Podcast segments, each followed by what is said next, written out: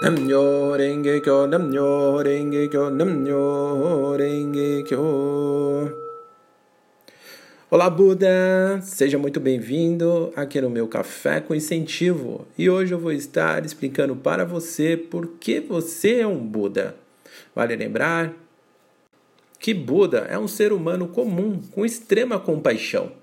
O Buda nunca pode ser tratado como divindade inalcançável, mas como pessoa comum que mergulha em problemas reais, vive de forma nobre, corajosa e coerente com o propósito original da vida, que é ser feliz, se dedicando à felicidade das pessoas. Sakyamuni viveu há cerca de 2.500 anos na região norte-central da Índia e se devotou incansavelmente a descobrir a natureza da lei. Pensador de proporções gigantescas, ele persistiu nos seus esforços para desvendar a fonte da criação e libertar a existência humana de todos os impedimentos em benefício dos seres humanos das eras posteriores. O maior objetivo do budismo é descobrir como é a lei que o Buda descobriu e praticou, e desvendar a forma de outras pessoas também manifestarem no cotidiano essa mesma lei. Tudo isso sem divinizar o Buda. Sakyamuni, o Buda, era um homem de bom senso que zelava pelas pessoas.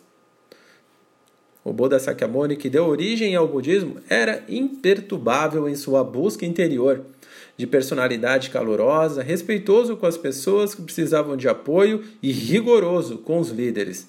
Uma pessoa de bom senso, confiável e amável. Quanto a isso, Ikeda Sensei relata e diz: Tenho na mente a imagem do tipo de pessoa que ele deva ter sido. Um homem que, por mais pressionado que fosse para escolher entre uma, uma proposição filosófica e outra, nunca se esqueceu de sorrir um sábio que às vezes com um ar de distanciamento e em outras com um ar de orgulho e em outras ocasiões silenciosa e serenamente percorreu imperturbável seu caminho. Sakamone não pretendia fundar uma religião.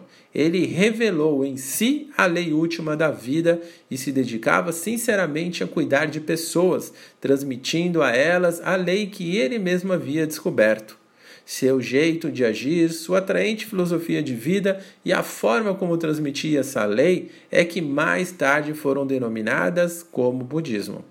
Ele foi sim um homem que, em linguagem quase espantosamente simples e natural, utilizada, utilizando pequenas histórias e analogias que podiam ser compreendidas por todos, procurou despertar em cada indivíduo o espírito que reside no ser interior de todas as pessoas, quando fala, a humanidade, em sua maneira despretensiosa, percebe-se nas palavras claras e simples, ecos de um outro reino, aquele de um homem realmente iluminado, que lutou contra a escuridão em si mesmo e venceu, chegando à determinação final da verdade. O Buda arriscou a vida por anos a fio em busca da iluminação do reino interior mais profundo.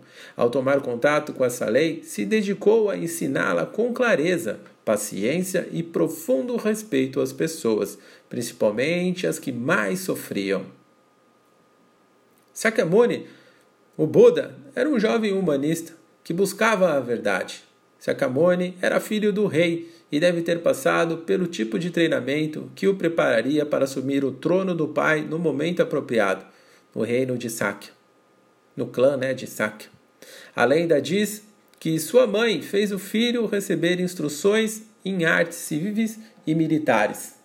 O clã Shakya, onde nasceu, não era tão grande nem poderoso, e a expectativa no jovem era enorme. Mas Sakyamuni era por natureza um jovem muito introspectivo e de pendores filosóficos.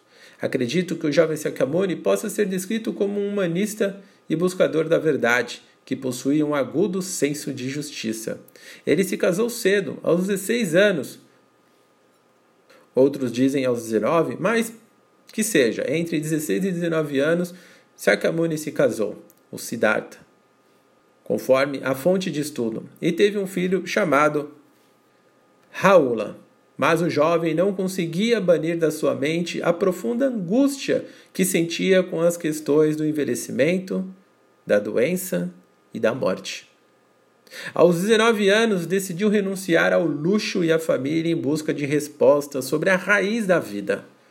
Essa escolha mudou não só a vida dele, mas de toda a história espiritual do mundo. Dois professores lhe ensinaram muitas coisas, mas a angústia continuava. Praticou mortificações religiosas a, até se reduzir a um estado de definhamento, mas ainda não conseguia chegar à essência da vida. Então, caiu em profunda meditação ao pé de uma figueira numa floresta e obteve a iluminação. Segundo fontes, foram dez anos de esforço.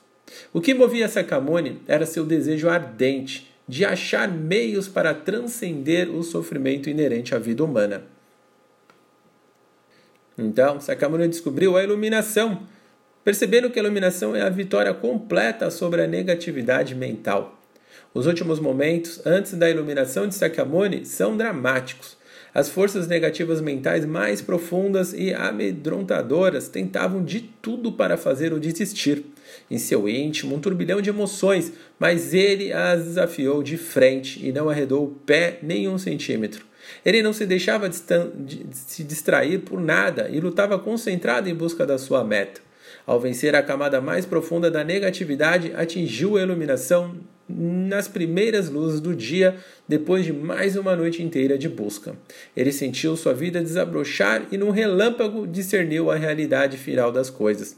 Nesse momento de iluminação, ele se tornou um Buda e nasceu a fé budista, que estava destinada a produzir um impacto imensurável sobre a história da humanidade. Sua iluminação não era apenas a descoberta de um pensador ou de um gênio. A iluminação de Sakyamuni foi universal, profunda, fundamental o suficiente para transformar o destino e o sofrimento do indivíduo que a aprende. É o único estado de vida que pode mudar o destino da pessoa e lhe abrir um futuro infinito. A iluminação por ele alcançada foi do mais alto nível possível. Que alegria, que bem-aventurança ele deve ter sentido. Pelo resto de sua vida, o Buda esteve comprometido com o propósito de manter e propagar seu estado de vida pelo bem de toda a humanidade. O que Sakyamuni alcançou sob a árvore Bodhi foi a apreensão intuitiva da essência da vida. Ele viveu até o último suspiro, ensinando as pessoas a como manifestar a mesma condição que a dele. Ao longo dos séculos, as pessoas divinizaram o Buda e nenhuma prática religiosa era capaz de fazer uma pessoa comum florescer em si a iluminação.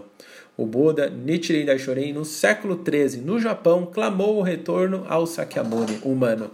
E por meio do Sutra do Lótus, o principal ensinamento do fundador do budismo, né, que deu a origem ao budismo, revelou o Gohonzon do Nam-myoho Renge-kyo, cuja prática e propagação permitem novamente a qualquer indivíduo do povo manifestar o estado de Buda, a condição de iluminação. Hoje, a fé, para se alcançar na vida cotidiana, essa mesma condição é encontrada e propagada, treinada, divulgada pelo, por nós, eu, vocês e muitos companheiros, membros da maior organização de budismo do mundo, a Soka Gakkai Internacional. Essa organização herda diretamente a linhagem humanista do budismo. Concluímos com uma com essa com essa passagem com uma afirmação do Ikeda Sensei, meu mestre do budismo, onde ele diz no BS, né, que é o jornal da BSG, na edição 2324, na página B2, onde ele diz: a felicidade de todas as pessoas, ou seja, o estabelecimento de uma religião em prol do bem-estar dos seres humanos, é uma linhagem desde Sakyamuni, Sutra do Lotus, Nichiren Daishonin, Makiguchi Sensei até a Soka Gakkai atualmente. Essa é também a linhagem da revolução religiosa, o combate à natureza demoníaca que causa o sofrimento humano. Separei um texto do Mahatma Gandhi muito bacana, onde ele diz assim: mergulho em você mesmo. Temos medo de estarmos conosco, mergulharmos em nosso interior. O silêncio e sua prática nos leva a esta possibilidade de encontrar de encontro profundo e revitalizador. Com o silêncio encontramos a paz e o amor incondicional vem com toda a força transformadora. O amor é a força mais sutil do mundo. O mundo está farto de ódio. E é este ódio irracional e distante da força criadora que destrói, corrompe e ensurdece a humanidade. Pare, recomece, reprograme-se. O silêncio pode ser o ponto-chave dessa nova caminhada. Pratique-o diariamente e transforme um pouco nosso mundo. Ouça-se. Temos de nos tornar a mudança que queremos ver no mundo. Você tem que ser o espelho da mudança que está propondo. Se eu quero mudar o mundo, tenho que começar por mim. Pratique diariamente o silêncio da paz. Respire profundamente algumas vezes. Inspire, sopre lentamente até ir relaxando e mergulhando dentro de si mesmo. Feche os olhos e silencie seus medos, preocupações e ansiedades diárias por alguns momentos. Dê a chance à sua paz e à paz do mundo. Faça a sua parte, se doe sem medo. O que importa mesmo é o que você é. Mesmo que as outras pessoas não se importem, atitudes simples podem melhorar sua vida. Você nunca sabe que resultados virão da sua ação, mas se você não fizer nada, não existirão resultados. Espalhe essa ideia, transforme o mundo a partir de você. Seja a mudança que você deseja para o mundo. Mahatma Gandhi. Que maravilhoso! E aí, gostou desse café com incentivo de hoje? Se você gostou, dê um like, curta esse vídeo, ele é muito importante para que ele possa alcançar milhares de pessoas. E também você, faça a sua parte, propague nas suas redes sociais, no seu Instagram, nos, nos, nos, seus grupos de WhatsApp, incentive, encoraje uma outra pessoa, não tenha vergonha de fazer uma outra pessoa feliz. Pode ter certeza que ajudará uma, mais centenas de pessoas a fazerem a sua própria revolução humana, extraindo o melhor de si todos os dias para enfrentar encarar a vida, vencer as dificuldades e conquistar seus maiores sonhos. Assim como eu, estou aqui trazendo esse conteúdo para você, focando no seu desenvolvimento, no seu crescimento, focando na sua vitória diária, todos os dias, trazendo aqui no Café com Incentivo um incentivo que possa te ajudar de alguma forma a encarar a realidade da vida e vencê-la infalivelmente. Então faça isso, transmita a mesma força e energia para as outras pessoas. Vamos fazer essa onda de felicidade para toda a humanidade. Então, desde já, Assuma esse comprometimento, essa responsabilidade de mudar o mundo a partir de você, ajudando um a um a transformar a si mesmo e fazendo, colaborando com essa onda que juntos, um a um, levantaremos essa bandeira da justiça, da transformação, da revolução humana. Conto com você. Posso contar? Legal, muito obrigado. Muito obrigado, companheiro. Vamos juntos e sempre lembrando, amanhã às 8 horas da manhã estou preparando um incentivo que vai mudar de vez a sua vida. Espero você aqui amanhã às 8 horas e à noite irei preparar uma palestra extraordinária que vai dar um passo muito grande para o seu crescimento humano, para que você possa salvar a vida de outras pessoas também. Então espero você todos os dias, às 8 da manhã aqui no Café com e às 20h30 para uma palestra, uma live ao vivo preparada com muito carinho. Se você não conseguir estar nesses horários, não tem problema, assista depois. O que importa é estar sempre presente, lado a lado, para que possamos lutar em prol de todas as pessoas. Agradeço desde já o tempo despendido e, por favor, cuide da sua saúde e zele pela harmonia da sua família. Muito obrigado pelo companheirismo.